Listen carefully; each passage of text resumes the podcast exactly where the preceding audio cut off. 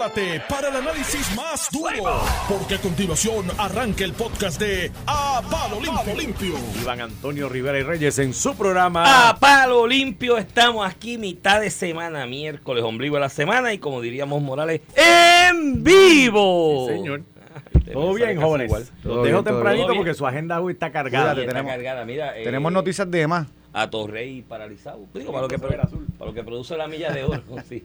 Sí, el fondo de Y, Noticentro. y Ramón viene ahí con corbata roja, no sé. Para, yo, yo, con yo hoy estoy republicano. Bueno, Armando sabe Pues, más que tú. Mira, este, tú que eres fanático del béisbol, el equipo sub-15 de la selección nacional, en los primeros seis del mundo. Y jugamos hoy con China Taipei. Eh, digo, está duro lo que viene ahora, pero...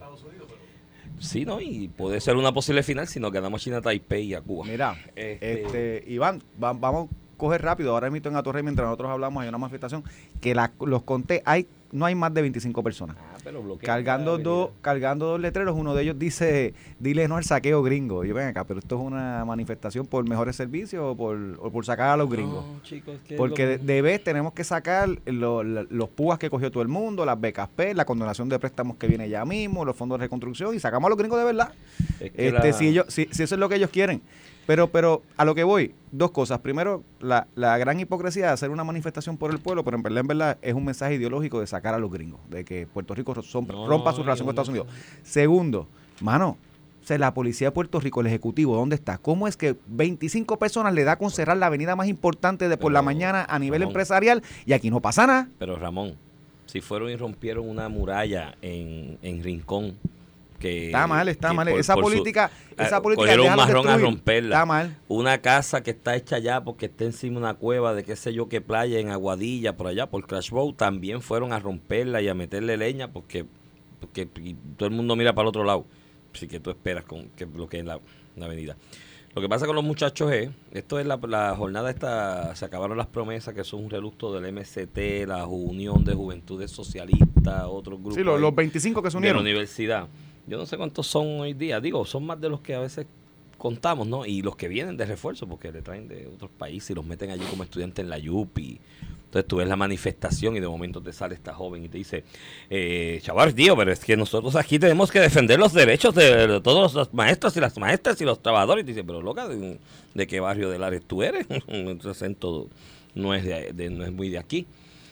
Eh, este, y pues nada, hicieron lo de la fortaleza, no obtuvieron pietaje aparentemente de calidad para enseñarlo allá, o muy poco, para enseñarlo en las reuniones estas de las organizaciones socialistas a nivel internacional y estos conclaves que hacen, y pues van hoy a la milla de oro a provocar, a agitar, bloquean, a ver si le dan un palito. ¿Tú sabes qué? Yo eh, comparto el sentimiento tuyo, y como yo no trabajo en la milla de oro, pues no me afectó tanto, aunque sí el tapón llega hasta acá, porque esto sigue corriendo hacia atrás y, y en el expreso está grave. Eh, los que vienen de Caguas para San Juan hoy, este, vístasen de paciencia, hijos míos.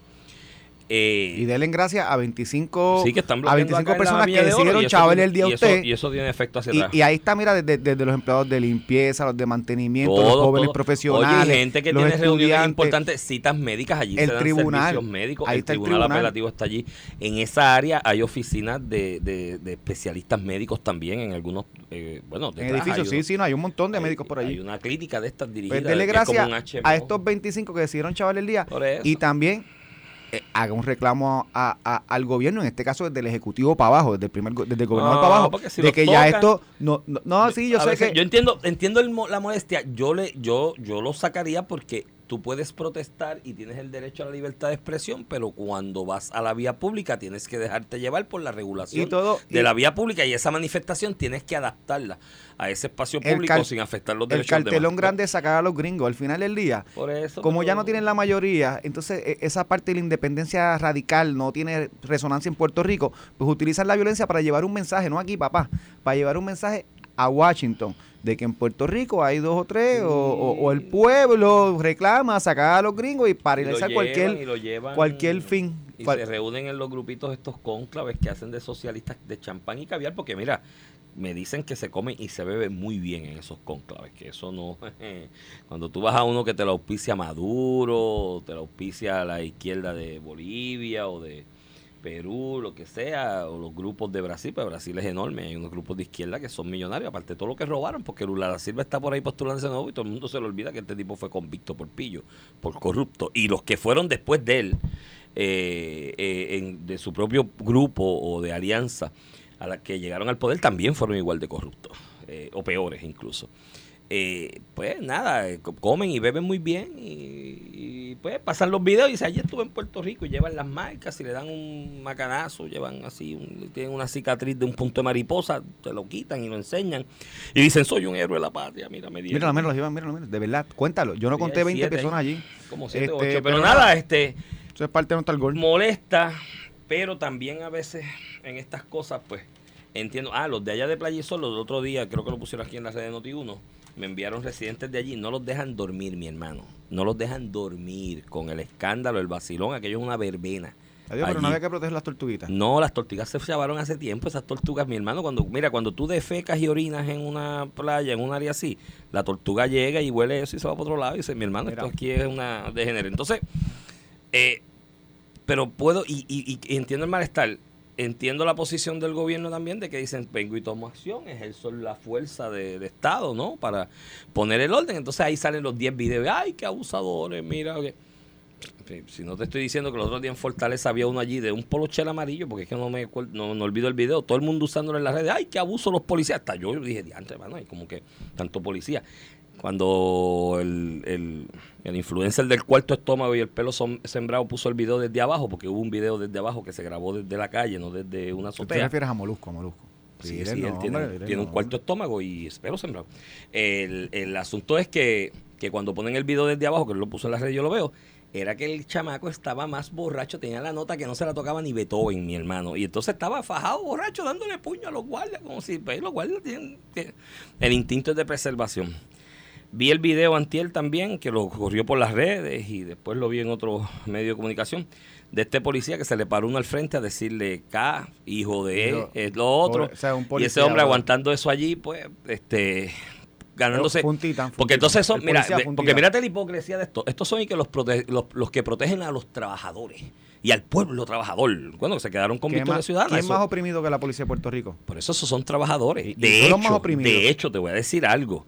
En el caso de la Policía de Puerto Rico son trabajadores con un alto grado de vocación, porque aparte de las papas podridas, que las va a ver en cualquier grupo y cualquier eh, gremio o cualquier grupo de trabajo, el policía aquí es por vocación porque está mal pago. No, las no- horas estas se tardan en pagárselas, no tienen recursos, no, están turno, escasos. no tiene un turno de 8 No a, tiene un AM a turno de- 4 pm, sí, ¿no? sí. Papá, el turno de esa gente de verdad. en Navidad hay policías en la calle. En la calle. El día de Nochebuena, el día de pequeño están ahí trabajando. en la calle. Eso es de vocación. Si a alguien, si uno se, se reivindica como defensor de los trabajadores, si a alguien tiene que reivindicar es al policía en Puerto Rico. Ah, y que es trabajador, porque esa paja mental de que es que la policía es el brazo opresor del Estado, esto es una colonia, mi hermano. La policía de Puerto Rico son trabajadores que están ahí día a día moliendo vidrio para tratar, tratar de darnos Mira. algo de seguridad y de estabilidad, porque aquí la, el brazo opresor del poder es el ejército de Estados Unidos, saldo- gallo, esto es una colonia, así que la policía es un trabajador igual que tú y que yo. El saldo de las protestas.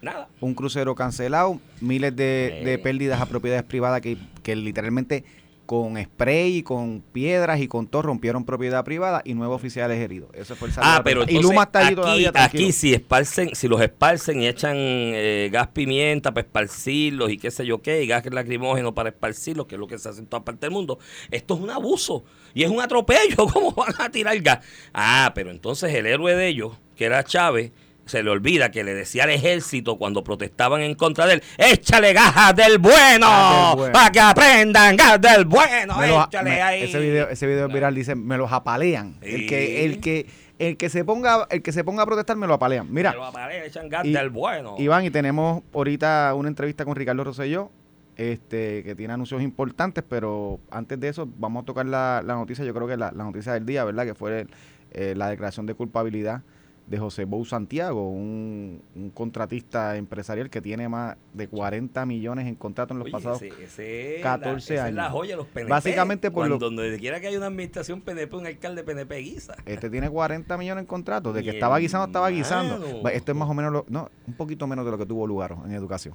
Esa es la verdad de la empresa de Lugaro. Sí, pero Lugaro lo tuvo por muchos años. Bueno, este también. 14 años.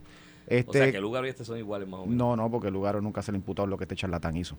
Este, eh, en una de las acusaciones que se hizo, by the way, que es que le dio un reloj a Cano Delgado. Rolex. Sí, Cano tenía como 25 relojes, yo supongo. Valorado, valorado en 33 mil pesos, mi hermano.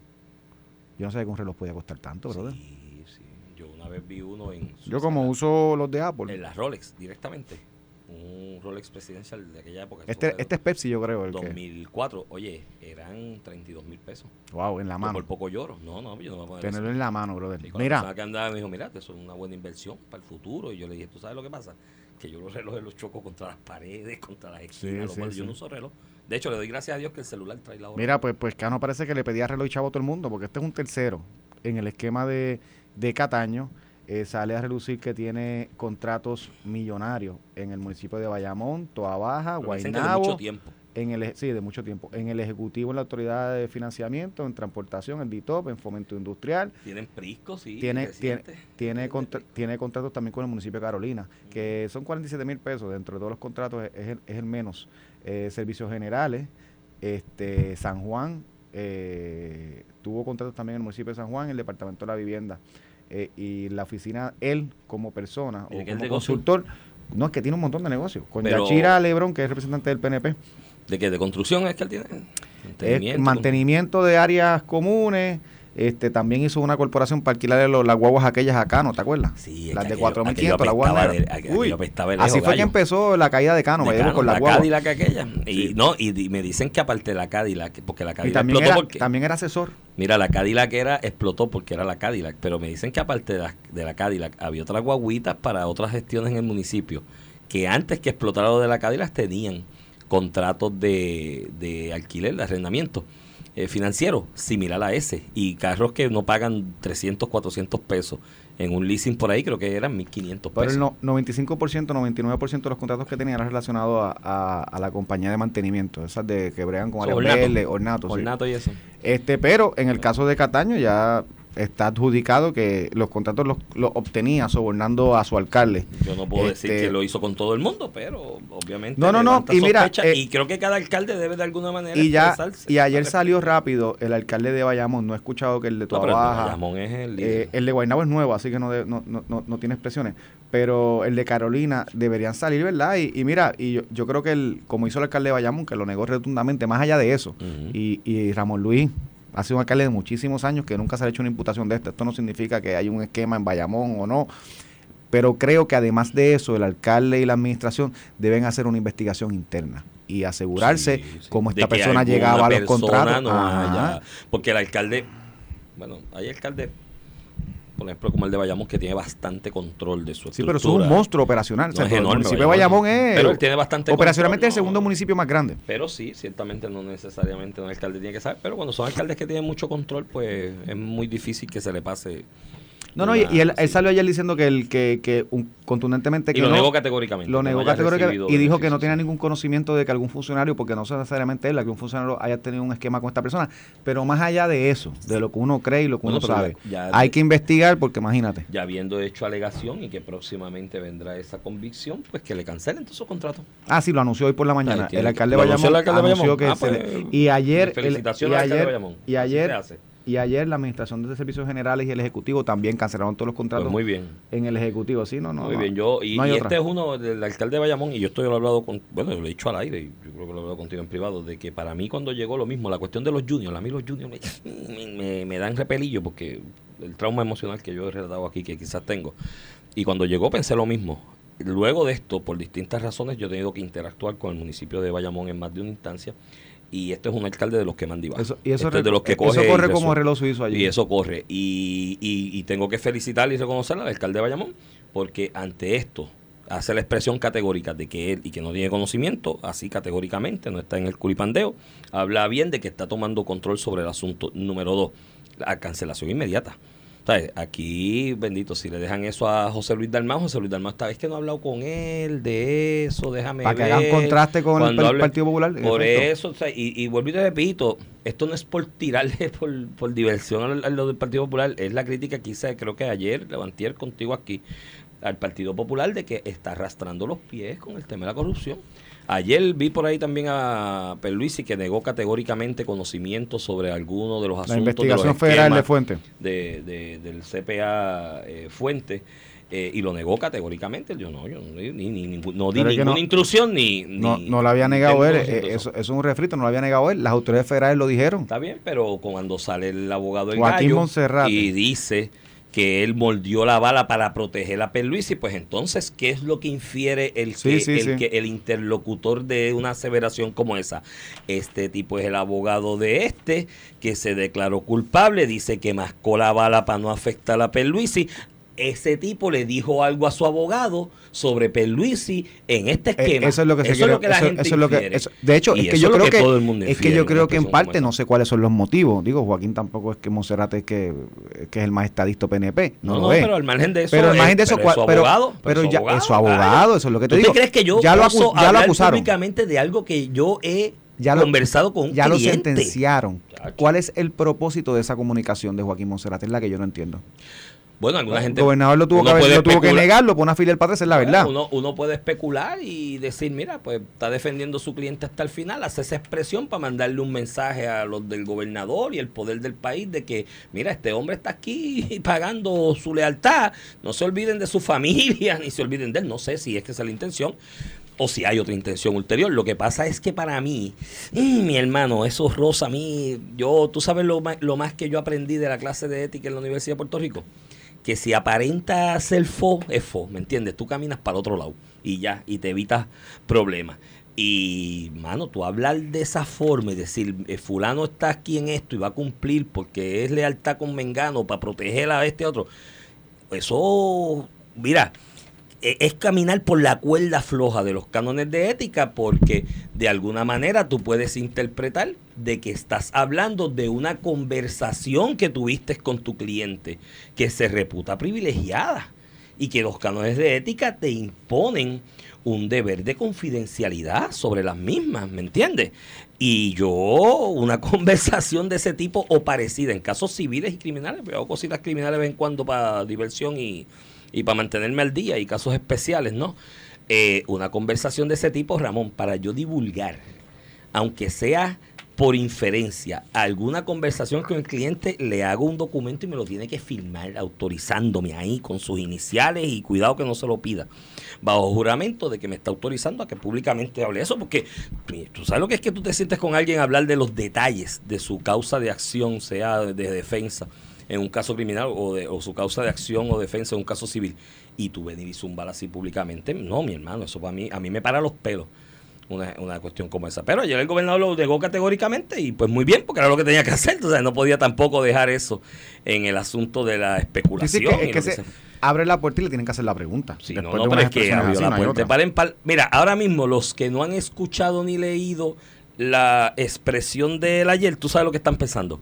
Que el tipo estaba en un combate y que él fue el que dirigió esta cosa de, de Super PAC y la forma en que. Y, el delito que se cometió dentro de la cuestión, porque tampoco es que el Super PAC sea legal, el delito fue no, eh, no ocultar la identidad de, de unos donantes, ¿no? Este, unos informes que van bajo juramento y demás. El, este, eso es lo que está pensando la mitad de la gente por ahí, después de una expresión como esa, pero nada. El tiempo, el tiempo dirá. Mira, Iván, en otras noticias, ayer creo que el, el mundo se impactó. No, no, era una persona mayor, ¿verdad? De 91 años, pero por lo que significó en la historia. Eh, ayer falleció Mijail, eh, Mikhail, Mikhail Gorbachev. Quien fue primer ministro eh, de la Unión Soviética y presidente de la Unión Presidente de la Soviética. Federación. Fue secretario antes, pero sí. Este eh, y pues llama a todo este recuerdo de la década de los finales de los 80, 90 cuando cae la Unión Soviética, que todavía por ahí hay dos o tres que andan con la bandera en las protestas de la Unión Soviética. Mira, gente, eh, Gorbachev murió, murió, El ayer. tiempo de esconder la bandera ya. mu- Murió, murió ayer. Que, que de hecho que, que este sector eh, que todavía eh, vive la esperanza de un sistema comunista y eso es lo que tratan de implementar, ven a Gorbachev como un gran traidor. Este sector fue el que lo terminó criticando de que él fue el que eh, tumbó, por evitar una guerra, eh, tumbó lo que era la Unión Soviética en aquel momento. En Todo el realidad, mundo. en realidad Reagan y Thatcher se lo comieron vivo con el farol aquel cuando Sí, pero- Reagan dijo que lo, lo de la guerra de las galaxias que Reagan dijo que tenían un escudo protector de satélite contra misiles. no Era embuste, eso nunca existió. En, bueno, ahora están creo que ya en esa tecnología adelantada, pero en aquella época no había ni sueño de que eso existiera.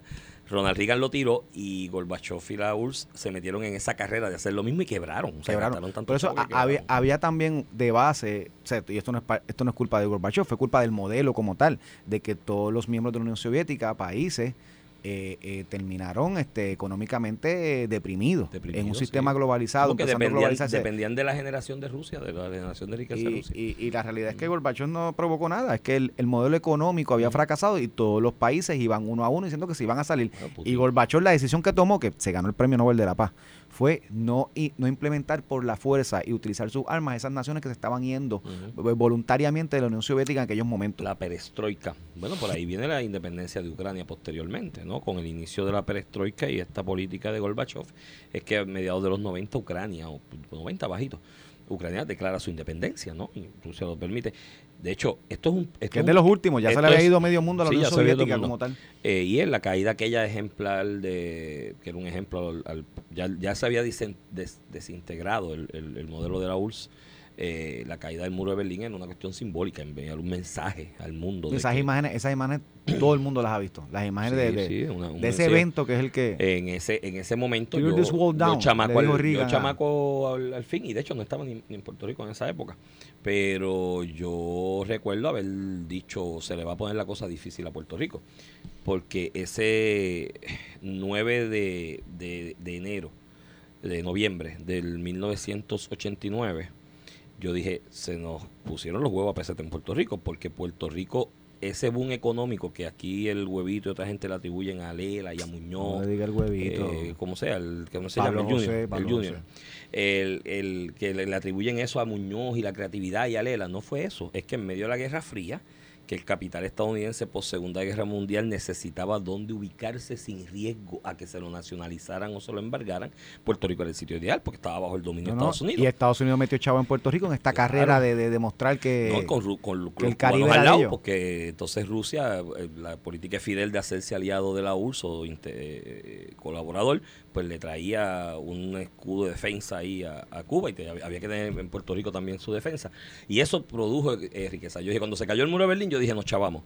Porque ahora ese capital que está en Puerto Rico puede fluir libremente por el mundo. No, y el interés militar y el interés militar de Estados Unidos en. Puerto Rico disminuyó. Sí, bajó. Eh, Entonces, lo de Vieques, que yo no voy a minimizar la gesta del pueblo que protestó. Ahí estuvo Pedro Rosselló y Norma Burgo. y gente que desde la quería y gente que quería sacar la Marina de Vieques Y gente también. que quería sacarlo. Genuinamente, además del mensaje político. Y ese movimiento sí creó presión pública internacional en la opinión pública. Bueno, imagínate, a Bush en Suecia le preguntaron a, eh, qué usted opina de lo de Vieques y dice, mira, no nos quieren allí. Como bien dicen, tenemos que ir. Y eso, eso hay que reconocerlo. Ahora bien, se fueron porque ya no tenían la necesidad que, No, que y- había antes de la y- Guerra y la, de y la estar ahí. presión pública igual, le- sabes. eso- esos son chavos de inversión. Tú no sabes los estados que se pelean por tener una base. Sí. eh, como la que tenemos nosotros acá. Y, mírate, y yo no sé si tú has ido a Vieques, porque hubo unos que fueron en los, eh, eh, fueron para protestarle en los 90 y No, sacar no la Marina, pero no han vuelto. No han vuelto y vi que está Eh, bastante deprimido Este, económicamente. yo vo- voy a ver que regularmente me gusta. Está muerto, no tiene economía ninguna. Todo eso Este, pasó ahí. parte pues porque la Marina salió y obviamente eso crea una todo eso todo eso pasó ahí pues nada eso es ahora esto es un palo embarrado por los dos y con eso vamos a la pausa Ah, y- embarrado por las dos Y me escribe y se fueron para Guam. Sí. No, pero es un, barro es un palo embarrado esta, este fallecimiento para Putin. Putin fue detractor de él, habló mal de él, él es un héroe para mucha gente en Rusia. Y ahora esas exequias fúnebres de Gorbachev, ¿qué va a hacer Putin? ¿No? El debate interno que se va a generar en, lo- en la Unión en la Unión Soviética, el debate interno que se va a generar en Rusia en estas exequias fúnebres. Porque hay gente que idolatra la figura de Mikhail Gorbachev de, y, y- y- Putin representa la antítesis. Y, y entonces, para los rusos, yo no sé culturalmente si es como en Puerto Rico, yo creo que no, pero puede haber algo de eso. El, nadie habla mal del muerto, ¿me entiendes? O sea, eh, eh, va a ser interesante la reacción, las reacciones del mundo, ¿no? Porque cuando muere eh, eh, otro líder de esa época, eh, de, la, de, la, de la caída del muro de Berlín, figuras del mundo viajaron a, a- a Rusia a esa sequía fúnebre. Ahora no van a poder porque esto está en guerra y está todo el mundo vedado. Esto le va a traer consecuencias negativas a nivel interno a Putin, eh, este fallecimiento y las eventuales exequias fúnebres de Mikhail Gorbachev. Vamos a la pausa y regresamos en breve que tenemos entrevista, ¿verdad? Tenemos entrevista con Ricardo Rosselló después de la pausa, así que manténgase en sintonía. Estás escuchando el podcast de A Palo Limpio de Noti1630. Miércoles 31 de agosto se acaba el mes. Este es Iván Rivera quien te habla. Acompaño al licenciado Ramón Rosario Cortés y Valiente. Muy buenos días, Iván. Aquí de vuelta a Palo Limpio. Hoy tenemos una entrevista especial eh, con el doctor Ricardo Rosselló, delegado congresional, el gobernador de Puerto Rico. Lo tenemos por ahí, mente. Pónchalo ahí. Buenos días, gobernador. Buenos días, eh, licenciado, y buenos días a todos los amigos y amigas que nos sintonizan. Gracias por la oportunidad. Saludos y gracias a usted por estar compartiendo con nosotros en la mañana de hoy. Cuéntame, gobernador, ¿qué tenemos en septiembre? Buenos está días, caliente. soy miércoles 9. Está, No. está caliente, está caliente el Washington DC con esto de la nueva apertura eh, de la sesión legislativa, que hay un proyecto de estatus eh, relacionado a Puerto Rico. ¿Qué, qué planes tenemos? Bueno, hay, hay mucha acción, hay mucha actividad. Eh, importante es reconocer el calendario congresional, ¿verdad? Esto se hizo un esfuerzo en, eh, en el mes pasado para poder pasar el, proyecto de consenso en, en el Comité de Recursos Naturales. Se logró.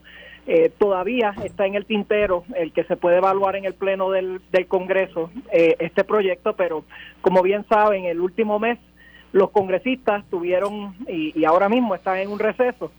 Eh, eso quiere decir que están en receso de la, de la sesión legislativa, pero todos ellos, Ramón, están en sus distritos haciendo campaña y por lo tanto este mes era uno importante para la delegación extendida eh, para estar en esos distritos insertándose en las campañas, conectando con estos congresistas y hablándoles sobre nuestros objetivos para eh, finalizar la colonia y conseguir la estabilidad entonces, ahora el 13 de septiembre comienza nuevamente esta sesión y, por supuesto, eh, de gran importancia es pasar este proyecto que se puede evaluar en el Pleno de la Cámara de Representantes y que entonces pueda seguir lo- los próximos eh, pasos. Así que eh, con eso en mente, nosotros establecimos un Equality Summit, ¿verdad?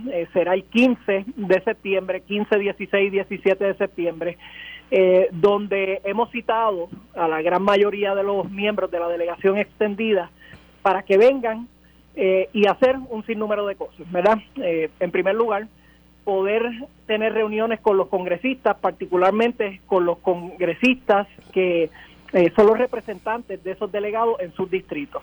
En segundo lugar, y a petición de los miembros de la delegación, pues que tocáramos dos temas de manera workshop, de manera de talleres. El primero es discutir una serie de asuntos de pormenores de la estadidad que siempre son asuntos confusos eh, para los congresistas, así que estamos trabajando ese, eh, ese itinerario. Y en segundo lugar, cómo de manera pragmática podemos maximizar el rol de los delegados extendidos en las campañas de medio término. Así que eh, mucho por hacer. Si otros compañeros estarán yendo también a, a Washington en el próximo mes, pero ciertamente septiembre se vislumbra como uno importante en la lucha por el estatus. Y en ese de eso, mi gobernador, si alguien se quiere unir y llegar allá a ser parte del... Si alguien quiere ser parte del proceso, se quiere unir para el Equality Summit, para lo- el evento que hay ahora en septiembre a mediados, este, ¿dónde puedo conseguir información para matricularse y eso?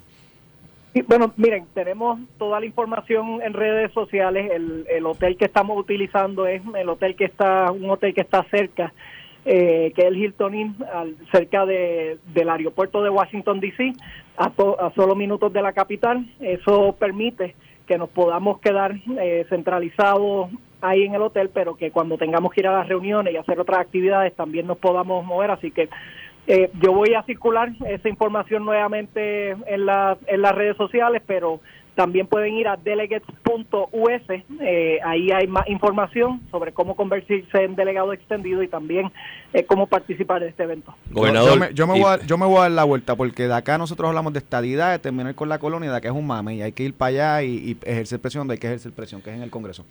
Muy bien, mira, gobernador eh, y- Iván Rivera acá, eh, le- le- yo he comentado aquí en este programa y lo he analizado en más de una ocasión, que de todas las personas que veo hablando de movimiento y gestionar sobre el estatus eh, político de Puerto Rico, incluyendo los delegados eh, electos para defender la estadidad, eh, que el más efectivo, o por lo menos los movimientos más efectivos que veo en este momento son los que usted está haciendo. La pregunta que yo le quiero hacer, eh, ¿descarta un puesto electivo en el futuro? Pues mira, eh, por ahora yo no vislumbro ese escenario, ¿verdad? A mí, a mí me gusta enfocarme en las cosas que estoy haciendo. Eh, los, los, próximos años lo que yo preveo es mi enfoque en la familia, en mi profesión y por supuesto en esta acción específica sobre, sobre la estadidad. Y creo que en parte, eh, licenciado, de, de, la efectividad de lo que estamos haciendo, en, en, primer lugar, es mi experiencia previa, obviamente como, como gobernador, eh, eh, viendo de cerca los obstáculos que se presentan eh, para poder adelantar el, la resolución al estatus. Y ante eso, eh, una vez el pueblo me dio la oportunidad por writing de, de ser eh, delegado eh, congresional, ver entonces no cómo hacíamos lo mismo, sino cómo le añadíamos valor al, al esfuerzo de la estadidad, ¿verdad? Y, y eh, tengo que confesar, ¿verdad? Y, yo también asumo responsabilidad por ello, que en el pasado ha sido un esfuerzo que está muy atado a los vaivenes políticos. Y me explico, ¿verdad? Eh, hay un esfuerzo que, que viene X candidato a la gobernación o X candidato a la comisaría y ese esfuerzo está eh, conectado con esa figura, ¿verdad? Pero cuando sale esa figura, por X o Y razón, pues entonces el esfuerzo merma y hay que como que eh, darle un empujón nuevamente hasta que venga otra figura. Lo que conceptualizamos, ¿verdad? Cuando comenzamos eh, en esto, y tengo que decir que eh, varios de mis compañeros electos han sido parte fundamental también en esto, es ¿qué, qué podemos hacer que es diferente qué recursos están allí a la disposición que no se han maximizado y, la verdad, esto licenciado, es que el recurso más grande que tenemos son los 5.3 millones de puertorriqueños que están en los Estados Unidos, que sí tienen el poder el voto, pero que no los teníamos articulados en una en una red para poder trabajar juntos. Y ese ha sido la, la mentalidad eh, el, el, esfuerzo, ¿verdad? Lo que aspira es que poco a poco sigamos creciendo. Ya somos eh, 4.700 miembros de la delegación extendida a través de 49 estados y territorios y a lo largo de todo esto podamos entonces esto te, crear una red a nivel nacional para ejercer presión para esto llevar esto el, el mensaje de manera clara pero sobre todo para ejercer presión externa, presión política, porque estos delegados, a diferencia de, ¿verdad?, de yo cuando era gobernador o, ¿verdad?, cualquier oficial electo de Puerto Rico, sí tienen el poder del voto e inherencia sobre si ese congresista vuelve a, tener la silla o no. Gobernador, y hablando de ejercer presión y de esos esfuerzos y acercamientos que hay, el otro día yo fui bastante crítico aquí porque me sorprendió una noticia de la comisionada residente en Washington que no ha hablado con el líder de su partido en el House, en, eh, el líder republicano. Eh, le pregunto, ¿la comunicación de usted con la comisionada residente cómo es? ¿Hay comunicación? Bueno, tengo que decir que hace, ¿verdad? hace varios meses no tengo comunicación. Esto hubo la última comunicación que tuvimos fue para la toma de acción en el Congreso. Eh, ahí hablamos brevemente y, tengo que decir que su staff eh, ayudó a que ese evento se diera, pero eh, posterior a ese ese momento hemos tenido no hemos tenido comunicación, ¿verdad? Esto y, y, pues es es esto a, a mí me gustaría que todos los estadistas pudiésemos estar sincronizados, pudiésemos estar eh, alineados y, y, y con, eh, ¿verdad? De, de, cara hacia esta gran oportunidad con un mismo, un mismo mensaje, ¿verdad? Y, y entiendo eh, por las acciones que, que, ha tomado que el gobernador tiene esa mentalidad, ¿verdad? Eh, a, a, mí me, me, ha sorprendido de manera muy positiva el envolvimiento que ha tenido el gobernador en todo el asunto del estatus, pero también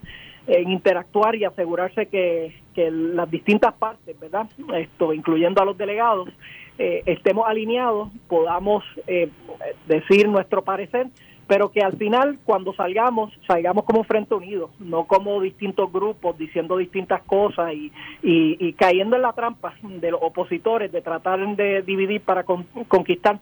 Eh, así que mi, mi invitación es que sigamos eh, con, con una mentalidad unificada de cara hacia el futuro que entendamos que la eh, eh, el mejor la mejor táctica de la oposición es intentar eh, dividir eh, por, por cualquier excusa y que no podemos caer en esa verdad en esa táctica. De, de, acuerdo gobernador. Aquí está ya Alex Delgado que tiene tiene informe, tiene un infomercial hoy verdad tiene, tiene está compartiendo con los de compromiso una entrevista compromiso. con los muchachos de tu hogar seguro. Se me quedaron como cuatro preguntas gobernador pero lo cuadramos para hacerla eh, próximamente en otra entrevista, así que le agradecemos el esfuerzo que está haciendo y la entrevista que nos ha dado. No, gracias, gracias a ustedes y nuevamente a los compañeros del 15 al 17 estaremos en Washington DC, lo esperamos porque este es un momento crítico para Puerto Rico para adelantar eh, la descolonización y por supuesto tener la igualdad que solo nos da la estabilidad. Pues los dejamos con eso. Gracias, gobernador, por estar con nosotros. Seguimos conversando y pendientes del, del Summit ahora, del 15 al 17. Los dejamos con Alex, invitados especiales que tienen acá en el estudio. Esto fue el podcast de a, Palo Limpio de Noti1630. Dale play a tu podcast favorito a través de Apple Podcasts, Spotify, Google Podcasts, Stitcher y notiuno.com.